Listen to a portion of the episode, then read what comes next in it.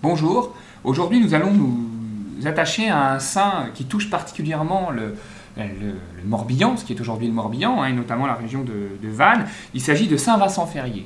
Saint Vincent Ferrier est un personnage extrêmement important de la fin du, Moyen Âge. Hein. Il a vécu euh, de 1350 à 1419. C'était un, personnage qui était né donc à, Valence, qui dès 1367 avait intégré l'ordre de Saint-Dominique, hein, un des grands euh, ordres de frères prêcheurs, hein, donc, qui portaient la robe blanche et le manteau noir, et c'est ainsi que l'on a la représentation de, Saint Vincent Ferrier dans, euh, nos chapelles. Hein. je pense euh, à, la statue et au vitrail qui sont à Saint-Fiacre en Melleran, hein, où l'on le voit représenté avec ce, costume. Alors, il a, il a, donné des cours de, philosophie, donc c'est un personnage qui a un, ascendant, une aura intellectuelle extrêmement, extrêmement forte.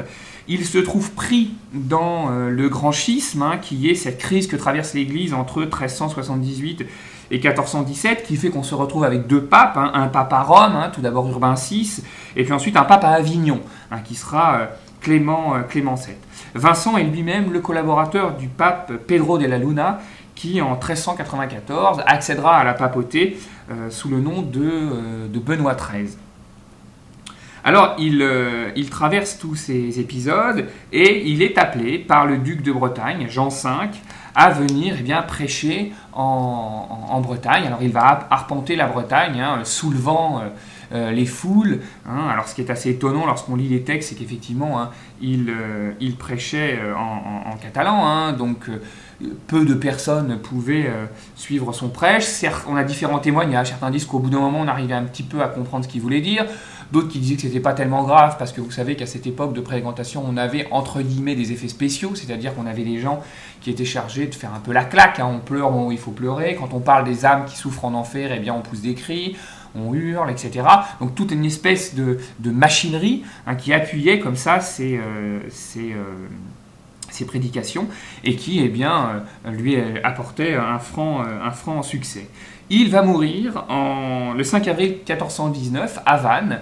Et là, eh bien, il y a une sorte de conflit hein, qui va se mettre en, marche, évidemment, pour conserver les, les reliques de Saint Vincent Ferrier euh, en, Bretagne. Et finalement, eh bien, ces reliques vont être conservées à Vannes. Hein. On a encore actuellement un, reliquaire hein, en, forme de, buste Hein, qui euh, recueillait donc les reliques de, euh, Saint Vincent Ferrier. Il va être, canonisé assez vite, hein, autour des années 1450. Il sera déjà prié comme ça antipesteux, donc luttant contre la peste et les autres, euh, et les autres épidémies. Donc on l'a représenté d'une façon extrêmement importante dans, les chapelles, très souvent tenant le doigt en l'air, un signe de l'explication, ou peut-être en train de montrer et d'annoncer ce qui se passera dans les cieux. On le retrouve aussi, et ça c'est le cas d'un vitrail néogothique euh, à, Melran, avec une petite flamme euh, sur le front hein, qui indique euh, sa, science du verbe et sa, connaissance. Voilà, et eh bien je vous remercie et je vous dis à très bientôt. Au revoir.